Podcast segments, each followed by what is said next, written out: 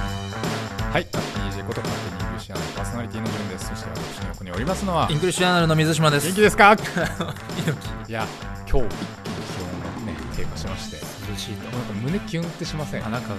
ちょっと切ない感じになりますね。なりますよね。なりますなります。これ、年取ってもずっと治んないんだって。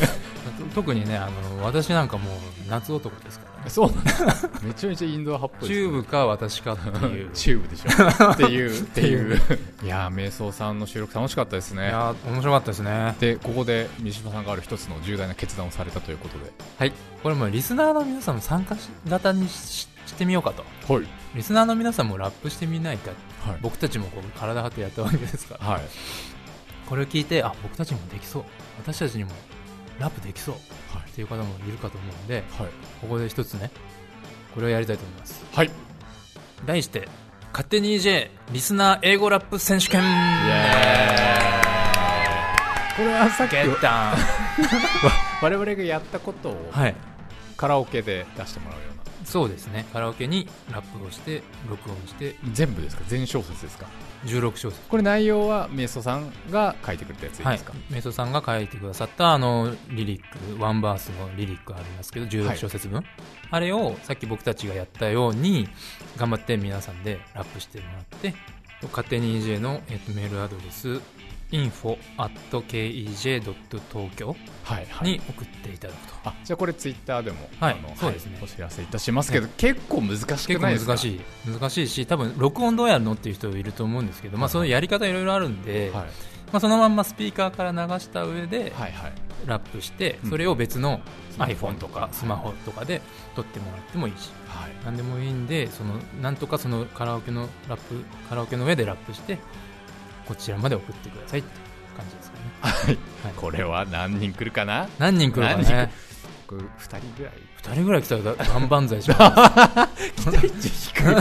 あでもねいや本当それもう2それぐら人いのでもね猛者がす猛者はいお待ちしてがますいると僕は信じてますこれあれですかもし、えっと、出したらなんかもらえるんですかあすすいませんいつもこんなことばっかり聞いて はあそもそもだから、えっと、まずこの「勝手に EJ」で流したいですよねいはい皆さんに聞いてもらうとはいでその中からもちろん瞑想さんにもちょっと聞いてもらってはいはいこはれいいいなとはいこの人のラップすごいいいよっていうことになったら、その人に、まあ、こんなのでね皆さんねいいかわかんないですけど、はい僕が今までの EJ のバックナンバーでおすすめする号を5冊ほどパックしおた、水島セレクト EJ 水島おすすめ5冊セットはいはいはいを送りますよ、じゃはいあなるほあ。ど、はい、こんなの欲しいかわかんないですよ ね。あでもご応募いただいてで番組で流させていただいた方うにんそれを送ると、そうですね。皆さんぜひお付き合いくだよろさしいくお願いします。はい、ということで、えーっと、イングリッシュジャーナル2019年10月号にて、はい三島牛尾が 何を成し遂げたか、たっぷりと教えてください。はい。えっと、じゃあまず表紙ですよね。はい。えっと、ネットフリックスと Hulu の、イェーイイエーイふうこのイメージカラうんうんうーん赤と緑のはいはい。パカッとこう真ん中で割って、確かに。ネットフリックスクはリスマ赤ス、かな Hulu は緑。で、まあ、何、特集がそのネットフリックスと Hulu を、まあ、英語学習に活かしましょうっていうような特集で、三島さんは、はいなんかどっちか入ったりしてますかあ僕ネットフリックスに入っててほ、で、この前、ジュン・はいジョンコンビはいはいはいはいが話していたクイアアイ、クイアはい。見ましたクイアアイよ。見始めた。見始めたもうね、超いいっす。超いいでしょ 超超いいでしょ 超いえ、い。どこから見ましたで、あ、僕、もう、ドア玉から見てて、で、まだシーズン1終わってないんですはいよ。はいはいはいはい。でも、あれ、素晴らしいっす。素晴らしいですよ、ね。いや素晴らしいうんうん。いや、だからあれね、見るべき。見るべきです見よ、るね。べき。で、英語学習にもすごくいいと思ったし、うんトピックもその多様性みたいなところをうんうんうんうん焦点当ててるし、あとな、なんといってもやっぱその、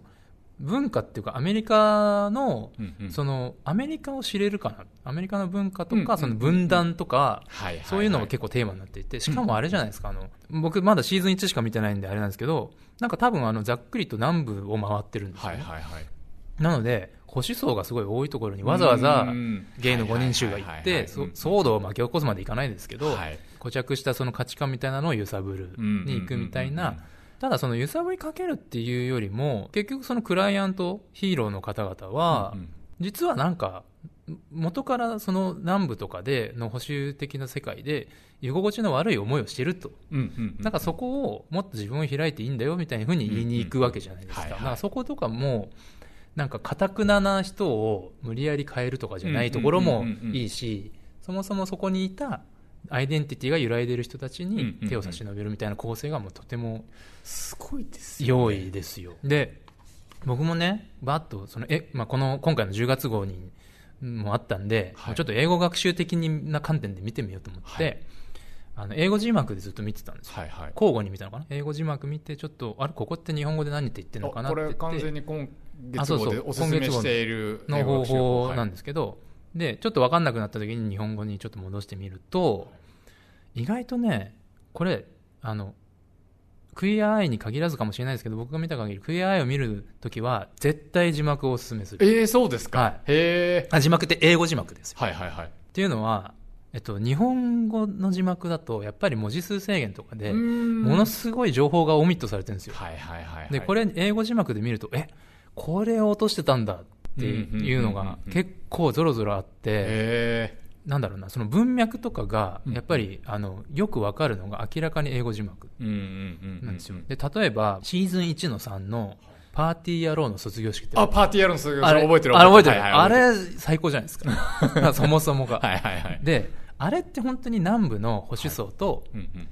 ゲイの問題もあるけど黒人の問題黒人のあの人警種差官別のそ方うでですそうですすあれ本当にあれはもうあの車の下りでしょあの車の下りなんですよあれメイクオーバーされる人が警警官官ななんんですですよねそう警官でで最初にそうプでルオーバーされるあの路肩に寄せることプルオーバーっていううんうんプルオーバーって言うんですけど、プルオーバーさせられて最悪だったとであれ何象徴してるかというとあの白人警官による黒人の車をプルオーバーするっていう事件は事件っていうかその行為、うんうんうん自体が、ほんえっと、要はドライバーが黒人であるだけの理由でうん路肩にプルオーバーするっていうのうがんうんうんものすごい多いんですそもそうも、んうんそれはあのちょうどそのクエアアイの話をした時に話したジョンさんも、うんまあ、ハーフであの半分アフリカ系で、うんかうん彼はあのロサンゼルス出身なんですけど、結構そのカリフォルニアっていうリベラルなところでも全然あると、うんでお父さんが自分を車で学校とかに迎えに来る時とかうんうんにもあったって言ってて、あ本当なんだって思いましたね。ねそのまあロスはその事件ロドニー・キング事件とかねそういうはいはい暴動につながった事件もあったし、でいろいろなその文化的なそのアート作品でもそのプルオーバーのことについてすごいいっぱい語られてて、うんうんうん例えば「グリーンブック」もそうだったし、うんうんあのスパイク・リーでいうと「ジャングル・フィーバー」っていう映画があるんですけどへでそれもそのあのただあの黒人だからっていうだけで白人ーにこう、うんうんうん車止められてみたいなところもあったりとかあとそのヒップホップのねあの話するとそのヒップホップのレコードの中でもそういうなんていうの小芝居みたいなのがたまにあったりするんですよ。うううくやっぱなんか象徴的なシーンなんそうですそようね。そうそうそう、んでかつそれが本当に恐れているうんうんうんっていう状況があるっていうのをちゃんとこう後でちゃんと回収するみたいな構成、はいはいでその時にまた面白かったのがそれで字幕がオミットされてる話なんですけど、はいうんだからコーリーさんは実は白人の警官だけど、うんうん俺ヒップホップが好きだったんだよ高校時代っていう話をすしだすんですよ、はいはいそこで急に意気投合するんですよね、うんうんうんでその時に字幕日本語字幕だと実はヒップホップを聴いて育ったって言うんですよ、はいはいえでマジかよみたいになっうんてうん意気投合するんだけど、うんうん英語字幕見るとねウータン・クランとボーン・サグスン・ハーモニーを聴いて育ったって言ってるんですねへでこの2つだからお前マジがちょっとマニアックだよなみたいな感じでえ盛り上がるんですよ、確かに僕あんまそこまで分かってなかったですなんでこんないきなりそうそうそうそうそうみたいなあのボウータン・クランはとともかくボーン・サグスのハーモニーかよみたいな感じで、はいはいはいうんカラモンが大喜びして高校時代同じ学校だったら絶対仲良くなってたよねみたいな風に言ってへー急に打ち解けるみたいな中部歌謡ぐらいですそかうそうそ ういやちえっとなんだろうな日本で言うとなんだろうな岡村ちゃん好きなのみた いなそういう感じですなよるほどなるほどあのボーン・サグスのハーモニーってこわもてなんだけどすんごいメロディアメロディックなラップするみたいなへえそれが逆に怖いみたいなへえ そういう、そういうグループなんですよ。 甘い、はいはい甘いメロディーのラップするんだけど、なるほどなるんほかど怖いみたい人間の多面性な。そうそうそう。逆に怖さみたいそなうそうそう。だから結構、そこ行くみたいな。マニアックだねっていうので、で、それで意気投合するから、だからその固有名詞に完全にオミットされてるから、はいはいはいそこが、まあ、確かにね、日本語字幕でそれ出されても分かりませんっていうことうんうんうんうんもあんだけど、でもそれが分かってるとさらになんか面白いし、うんうんうんでコーリーさんがその後に白人の意見も届いてないし黒人の意見もお互いに届いてないし、うんうんあのだからみんな耳をお互いに傾けるべきだみたいな時言う時に、とね、ブラック・ライブス・マターって言うんですよね、で They want able to be hard って言うんだけどその時の字幕が黒人の意見が届かないだけなんですよでもここでブラック・ライブス・マターだから黒人の命は大切だ問題ででも彼らの声は届いてないっていうふうにちゃんと言ってるって、ちゃんとそのブラック・ライブズ・マターの件とかにもちゃんと触れてる、だからその背景とかを知ってるとさらにこの話深く楽しめるはずなんですよね。という意味でクエア・アイは英語字幕で見るのがおすすめですと。いやでもヒップホップこの間その瞑想さんのインタビュー、いやあれでやっぱりあのもうちょっとなんですかね、あの深掘りしていきたい、うんうんうんさっきのなんちゃらなんちゃらも全然知りませ ゴんンサグスンハーモンそうそうそうそうそうね。でそれで、あの、まあ、10月号読んでいただいて、ヒップホップの歴史ちょっと知りたいなと思った方に超おすすめなのが、ヒップホ掛けップ、算ヒップホップエボリューション。はいはいヒップホップエボリューションそう。で、本当にこの、メイソさんが書いてくださったことぐらいから始まるんで、はいはい本当にヒップホップのことの起こりから、うんうんうん今の、あの、ラップのシーンまではいを、こう、時系列で、あの、いろいろ、こう、追って、はい伝説のララッパーとかを訪ねていくっていう、はいはいなんかドキュメンタリー構成になってるから、まあ、重要なことはいっぱい含まれていてへ歴史を知るのにすごいおすすめかなとじゃあ好きなラッパー見つかりますか僕あ絶対見つかるんじゃないですかあちなみに水島さんのおすすめはあラッパーですかはえ誰だろうえーっいと、ね、水島さんちゃんと歌詞分かって聞いてるんですかいやほとんどわかんないです 最近だからこれをきヒップホップエボリューション見て、はいなんかまた昔のやつを聞いちゃうみたいなので、はいはいはい最近のはあんまりわかんないんですけど、うんうんうんトライあトライブコールドクエストとかすごいあ好きトライブコールドクエスト、うん、好きです僕それもともとリスナーではい綿棒で来てくれた、は今インターン生はいに超勧められてあそうですかあじゃあそこれやる入りやすいんじゃないですか、なるほど、うん、乗りやすいし、なるほど、うん あでまさにそのプトライブコールドクエストの3枚目だったか忘れましたけどなんかの曲であのプルオーバーされるっていうシーンが入ってたりするんですよつながってるそうそう カルチャーとカルチャーがだからそういうのもちょっとあの意識しつつ聞くとはいはい面白いかなみたいな、わかりましたあちょっとこれはぜひはいということでえっとまあ今はネットフリックスのお話をしていただいたんですけれども、はい今回あの EJ の特典で Hulu が、はいあの長期で聴けるみたいなあそうそううそうえっと聞けるじゃない見れる見れるあの EJ の中から QR コードで Hulu さんのサイトに飛んでいただけると視聴期間が2週間無料のところを1ヶ月無料で延長してくださってるんでお EJ 読者のためためだけになんとやってくださってるんであざっす Hulu あざっす あざっすありがとうございます皆さんもぜひハンドメイズテール見てねあ暗くなるのやつでしょはい、はいというところで、えーこちらが、えー、Netflix& Hulu 特集はいあとじゃあインタビューかなはいインタビューは、えっと、レオナルド・ディカプリオ先生とブラッド・ピット先生のこの二大スター。 これはもう本当に映画についての話、あの、クエンティン・タランティーノの映画の撮り方とかうんうんうんうんの話を結構してるんで、えーあの超面白そうはい、ぜひ聞いてみてくださいって感じかな。で、あとは、じゃあちょっと端折るんですけど、10月号でもう一個おすすめなのが、あの、レクチャーっていうコーナーがあって、3回連続で、あの、ある事柄について、あの、詳しくその指揮者に、あうんうんの、レクチャーしてもらってコーナーがあって、今まではそのアメリカと日本の文化論、比較文化論みたいなのが3回あって、で、その次はブレグジットを3回やって、今回からは、えっ、と、ジェンダー、LGBTQ とか、あとはまあフェミフェミニズムですね。の話を、えっ、と、ソンヤ・デール先生という方に3回連続で、あの、レクチャーしてもらうんで、うんあの、ぜひ聞いていただきたいかなと。その、まあ、社会における、まあ、女性の置かれた立場みたいなのところが、まず、あの、大きくテーマとしてあって、あの、10月号もそうですし、えっと、次の11月号も、あの、その、機会均等というか、雇用機会均等とか、そういう話をしているので、勉強になるかなと。僕も、あの、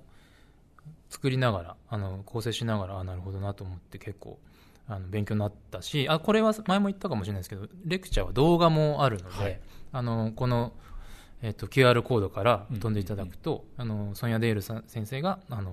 実際に講義している動画に飛べるので、はいまあ、それ見つつみたいなあそれなんか YouTube とか YouTube であ上がってまもすう公開なんですか今してますねへえ、はいってことは買わなくても見れるなんだってただスクリプトと役はないんですあなるほどだかあらじゃあそれって僕ツイッターで共有したりあしていいん全ですか然全然いいですむしろしてくださいなるほどあわかりました、はぜひ、は よろしくお願いしますはいよろしくいただきますはいいでですよ水島さん、はい。もっと大事なことありますよえ ね、もっと大事なことあるんです前よ。回これ以上大事なことないリスナーの皆様と約束した約束約束したでしょ何でしたっけ エシカルが服着てあータピオカ飲んでる問題です よはあ、あウォーキングエシック問題ですね。いはいはい、はい。本当にエシックなのかと、これね、はい、調べました。 題して題して、タピプラはどこから来てどこへ行どくのこかへ行くのか。 で、調べた上に、はいもうタピプラ問題に関しては、はい僕、い一つの結論が、おを出しましたんで早速もう導かれてしまった 結論がはい、なんだって言われるかもしれないけど。え結局あれはどういう話なんでしたっけ人間がタピオカを飲 むゴミが増える増える。それがいけないんじゃないかみたいそう、なそれがいけないんじゃないかか。 で、そのゴミが、タピプラが、この前話した話だと、ゴミ箱の蓋を塞いじゃうから、他のゴミが溢れ返っちゃうんじゃないかはいはいっていう問題だったじゃないですか。はいっていう話だったじゃないですか。あとまあそもそうもん話としてはプラスチックゴミ問題ですよねそうそうそうこのままだとうん。何年後かにに2050年かな海の魚の量をはいプラスチックゴミが凌駕するっていはいう、はい大変だ、なんだってっていうね、そんな時に今日もはい、水島さんはさっきからタピオカを飲み なそうがらあこのの収録にタ臨んでいピるオカを飲みながら、はいタピオカプラプラ問題について考えてみたよそんなんでいいのかということに対 するそうそうで すセルフアンサー。そうですそうですはい、っていうか、まあ、あれなんですよね、あのタピオカばのことばっかり言って ますけど、別にタピオカに限らないプラスチックの問題なんですよそうなんですよ、はい問題はタピオカに限った話じゃないっていう、でまあ、海洋プラスチックゴミの問題はいはいなんですよ、そうですはいはいはい結局は、それは捨てられたプラスチックが、まあ、例えばそのポイ捨てみたいなことをすると、はいなんか風とか雨とかでこうポロポロポロってこうどっか行っちゃうわけですね、うんうんうんでそうすると川とかにポチャンとか落ちて、はいそれが海へどんぶらこどんぶらこといはいって、はいはい海にプラスチックが流れ出してしまうっていう問題がまず一つあります、はいはいあとはなんか日常的に使っているものがいろんな摩擦で細かいプラスチックになっていって、へまえあ、それが風とかで海に流れ出す、はいはいはいでそのマイクロプラスチックってバイリンガルニュース聞けばいいと思うんですけど、は 海洋生物が食べちゃうあのへえか体に取り込んじゃうわけですよ、はいはいはいでそれをさらになんかお魚を鳥さんが食べちゃうんですよ、はいはいはいでそうすへるえと鳥さんにマイクロプラスチックがマジかよ、ちょっとバイリンガルニュース、 みんな聞いてくれ。 なんかそんな話してた気がする。はいはいで、それをさらになんかこう、どんどんどんどんこう食食物連鎖していくはと、いはいはいそれ最終的に人間の体に溜まっていくっていう。へ食物連鎖の上にいるじゃないですか、え僕はいたち。は意外と上にいるいじはゃい、意ないです外か。と上に、だから、 思ったよりも、取り込まれたプラスチックが実は自分の体とかに結構溜まっていく。はい、それやっぱダメなんですか、だってその体では溶けないような物質だし、今後どういう影響があるかもわからない。これで出生率が下がって、わかんないんですよね、だから。 ハンドメイズテイル、みたいな。ディストピアが、はいデ、ィストピア始まったみたいなことはいにはいなっちゃうっていうのがまあ問題なわけですよねなるほ、どまず一つ。だから問題は、タピオカのプラスチックに限らず、はいプラスチック全般なんですよ、もうはいはいはい当然のように。で、プラスチックごみの話をすると、でにかつ日本の話をすると、日本で1年間で出るプラスチックごみは何トンでしょうか5000万トン、あ、もっと少ないです ね。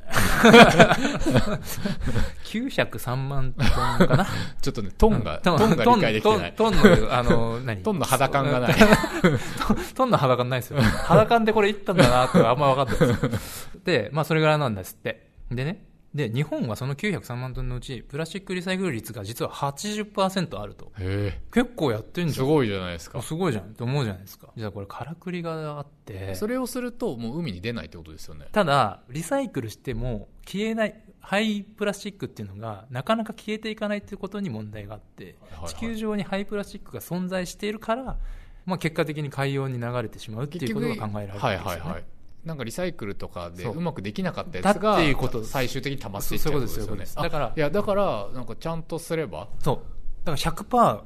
回収率100%とかになればいいってことってことですよね、はいうまく回ってるって話になるじゃないですか、で80%お結構すごいそじゃうんそしたらもうね,、はい、ね、それがですねなんか調べたところすごいですよ本当ありがとうございますそんな調べて 夏休みの自由調べてきましたよ研究だみたいなかはいら、暇なのかなえっと暇なのかな 俺いやいやいや今日高料日だけどでその日本のプラスチックゴミはどう処理されるかっていう話なんですけど、はいこれがリサイクルする、うんあとは焼却するあとは埋め立てするっていうのがあります、はいでそのリサイクルが80%っていうことなんですけど、はいはいでそのリサイクルにも3つ方法があってで1つはサーマルリサイクルサーマルっていうのは熱のことなんですけど、はい要は燃やすということなんですね、うんでさっきリサイクル焼却埋め立てって言ったんですけど、はい焼却あるじゃんって話なんだけど、はいはいはい焼却この時の焼却っていうのは単純の焼却で、まあなんか灰にして埋め立て地開示に帰すとかみたいな話でなんだけど、このサーマルリサイクルっていうのは燃やした熱を使って電気を生むとあーはあかはあはあプールを温める温水プールにする燃料的にみたいに使うっていうことが、えっと、一応そのサーマルリサイクルって言われていることなんですね。で、あとは、リサイクルの方が、マテリアルリサイクルとケミカルリサイクルっていうのがあってへ、で、マテリアルリサイクルっていうのは、プラをプラのまま、プラにする。なんですよ。プラを、えっと、粉砕したりして、また別のプラスチック容器とかに、プラって結局あれ石油なんですか石油が原料だし、なんか石油的なものになんかしてまたへそれがはい、ケミカルリサイクル。えあその流度とかによる、そうそうそう、はあはああのマテリアルリサイクルっていうのは物理的にはは破砕みたいにして、はいはいはい細かくしたのをまた別のプラスチック容器に戻すっていうへでこれだとでまず綺麗じゃないとできない、うんだから容器えが汚かったりするとうん確かにダ確メかなんにですってなるほどであと綺麗じゃない綺麗であるっていうのは手作業へえでやるからすげえコストかかるしみへたーいな話もあってあとこれをやっていくとプラスチック自体が劣化しちゃうんですって、うんうんうんだから結局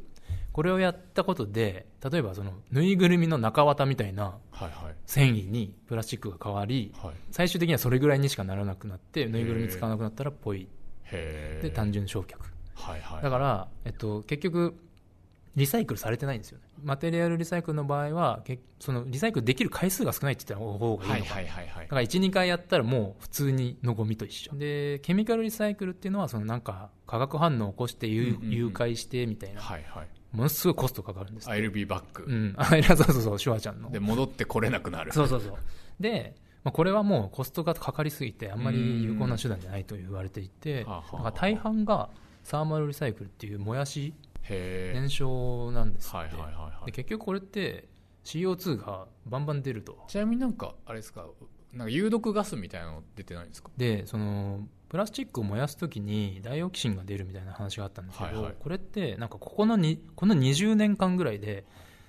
めっきり出なくなったっていうへえなんか技術のいその焼却炉の発展により、はいはいあなんかね有毒ガスが出だいぶ出づらくなったっていう話なんですってあじゃあそこはいいんですねむしろそこよりも海洋プラスチックごみに多分フォーカスが当たっていてあと CO2 まあ、だからか海に漂わせとくか、うん CO2 で CO2 にグレタさんグレタちゃそうんグレタちゃん激情横報激おこになるかっはいていうはいはいはいことなんですってだなかるらほどこれど焦点っちもがどっちですねそっちに移ってるみたいなんですよねなのでだからそのサーマルをリサイクルって呼んでいいんですかみたいはいはなはいはいい議論があって実際呼んでるのは日本だけっぽくってあなるほどなんかヨーロッパでは熱回収って言ってサーマルリカバリーって呼んでるらしいんですけどそのなんか、まあ、熱としてエネルギーをあのいただきますってっていうような話らしくリサイクルっていうとなんかあでもなんか想像したものじゃないですねそうそうそうなんかプラスチッじゃないですよクがなんかもうすごいそうまたいい感じに使われそるうみたいなそうなんですよだからあの結局、まあ、分別してもみたいなうんうん話はまず一つあって、でもう一つその今リサイクルの3つ言ったんですけどもう一はいつはいなんかそのゴミの有効利用っていう中で一つ輸出っていうのがあって、要は外国にプラゴミを送っちゃうっていう、はいでそれなんかくしくもはい、今月号の EJ にそんな記事もありましたそようね EJ の10月号にはいはいフィリピンが、えっと、プラゴミを受け入れるのをやめるとおーっと言ったんです、はいはいでこれはプラ実はカナダがプラゴミですって言って送ってきたものの中になんか産業廃棄物みたいなのが入ってて、はいはでドゥテルって激横みたい になってお前戦争するぞみいたいトルな ドトルドふざけんじゃねえぞってそうそうそういうはいなんか戦争だみたいなこと言い始めて、やべえみたいなことにな ってて、さすが、さすが、怖い怖いさすがフィリピンのトランプみたい なね。そうそうそう。で、でくしくもその、その話があったように、はいはいはいプラスチックごみを、かっこつけですけど、途上国みたいな、途上途上国に送るっていう構図が、まあその、先進国から途上国に送るっていう構図があった、あるうんうんうんうんらしいんです。でそそれってあその先何やってるのっていうと同じように、まあ、結局発電の燃料にするとか、うんままああままああ、もういい燃料がが来たみたいなそ感うじなんです、その先でまたリサイクルを行うっていう話で送ってるんです買ってるんですか買って中国るでお金を払って買っておる金を払ってもらってももららってるうとかじゃないんじゃなくへえあそれぐらいやっぱり燃料としても使えるんですね安く買ってるっていうことなんじゃないですかねうんまあまあまあそうかあのままあなんならマテリアルうんうんリサイクルもできるしそうそうそうみたいなはいでもその時に結果ものすごい安い人件費でこう劣悪な環境で はいはい要は汚れてるリサイクルできるものできないものを人海戦術で分けたりとかして、はいはいはいはい結局リサイクルに適してないものは海に流しちゃったりとかするとへ結ー局海にプラスチックがどんどん流れていくっていうことでだから汚れてる汚れてないとかってもうどう確かにそもう,、のもう目視じゃないですかペットボトルとかだったらまうあん液体だからですけうどんそのお弁当とかそのね焼きそばのやつそうそうそうそうそう露店で買った焼きそばとかすごいそソうそうそうそうースついてますそうですよねだからそういうのって多分もう燃やすしかなかったりとかあー埋め立てに使うとかしかないんじゃないですかねへえだからそういう使いそういう日本的には国外に出しちゃったから、うんまあいいやってなってるけど結局その先で適切な処理をされてないと、うんうんうんうんいいリサイクルをしているとは言えないわけですよねだからそういう現状もありはいでさっきフィリピンの話したけど中国でももううちが汚くなるんで、うんうんうんプラスチックの受け入れやめますと宣言したと なので先進国とかは大慌てみたいな、はいはいはいえうちのプラスチックどうしようみたいなことでやっぱもう喫緊の問題に、うん燃やしても二酸化炭素出ちゃうしそうそうそうそうそうじゃあ現状今もう解決策ないってことですねだとするともう道は一つリサイクルではなくて作らないとでレデュースはいレデュースリサイクルリユースとかはいはいなんか言われてるんです、はいはいらしいんですね、 3三がある R はいはい言いますよねで、まあ、もうレデュースの時代であるとはいいうことらしいです はいなので、えっと、僕がそのタピオカ問題に関してはい思う結論としては、うんうんこれしかないと思うんですよはいタピオカを飲まないか うんうんうんマイタンブラーでうんタピオカを飲むスタバやスタバスタバ方式を取り入れてはいタピオカ店もその方式を可能にしていただくはいはいだからタピタピゴミ をゴミ箱を作るっていうのももちろんいいんですけどもう出さないっていうところに観点を置くともうそうしてこう中身を売ると いうなるほどタピタンブラタピタンブラータピタンブラーこれでもうこの時代来れば売れたりするんじゃないですかねー今タピオカ店来年なくなんじゃねみたいなことをなん言われてかますけどねそうで夏暑い時にまあたしなむ程度に飲みました私も、はいはいでちょっと寒くなったじゃないですか、はもういいか ないでもあったかいのありますよ ねああったかいタピオカあるんだ、うんだからまあたーそれ冬は冬でどうだろうまあんりまり好みじゃない知らんわ。そんなの知らんよ。はい。なるほど。あ、でもなんか結論が出ましたね。ちなみに今回言った話をが、まあ、うまくまとまってるサイトを見つけましたんで、はい皆さんこう個人であの皆さん興味持ったらここ調べてくださいっていうのがあるんで、はい一応お伝えしておくと NHK の大学生就活応援ニュースゼミっていうへ番。組があるらしくて、はいはいそこのサイトのはい。 1から分かるプラスチックゴミ問題はい。ここにねもうだいぶまとまってるんでなんと。今の話よりそっち見た方がいいっ す今日言った話まは、あ、まあ、ここででも、はい興味を持っていただそいうそうてそう。で、僕だって全然もう意識めっちゃ低かったですかあ本ら。当ですか、はい意識低い系ですか意識低い系、ぽいぽいパーソン。ポイポイパーソンだった、はい。が服着て歩いて なるほどエシカル力が高まった。意志力。え視力 視力がねなんであの今のサイトを今日言ったことはここの全部受け売りですうんとうんうんいうことなんで、あとね「フォーブスジャパン」っていうところでもね参考にしたんですけどはい。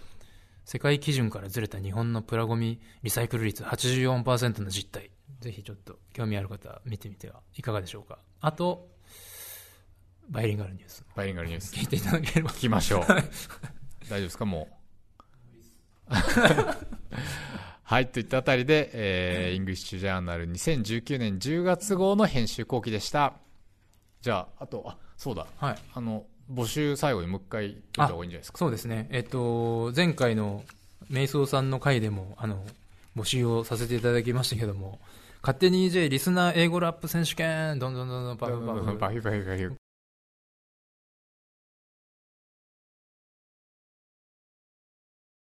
ご自分のラップを、英語のラップに載せて、info.kej.tokyo まで MP3 ファイルかなんかの軽いやつで、じゃあ送っていただければと。はい。送っていただいて、はい優秀作は勝手に EJ で放送、はい。全世界に放送し、はい。えっと、水島セレクト EJ おすすめ5冊セット、はい。これをお送りしようかなとはい。思います。よろしくお願いします。これ、あの、いつまでとかってあるんです かああ、逆に、どうですかなんでやねん。なんでやねん。 逆にいつまで逆に、 はいじゃあ、まあ、11月いっぱいとかです ?11 月いっぱい。はいもう結構長く募集しますね、かはいはい。あじゃあ2ヶ月あれば、 2ヶ月あれこのば、中で一人ぐらいは。そう一人ぐらいは来てくれるかな。これ、皆さん、絶対に全然みんな出さないから、これ、あれですよ。一人、どんだけう、んあれがあれでも、5冊もらえると思いますよ。ということで、じゃあ、最後はあれですか、そのカラオケバージョン一応、このあポそうッドですキねャストも流して、はい。これで、あの、ラップしてもらってもいいしっていうことです。フルコーラス、カラオケを流したいと思います。あのね、リリックに関してはオリジナルのものでもいいですし、えっ、と、メイソさんが作ったものでもいいと。はいそうえー、メイソさんが作ったものは、ちなみに EJ の本誌に書本誌いにてあります。はいそういうことですよね。ろしくお願いよろししくおま。願いしますえー、勝手に EJ パーソナリティの順でした。イングリッシュアナの水島でした。さよならさ。よなら。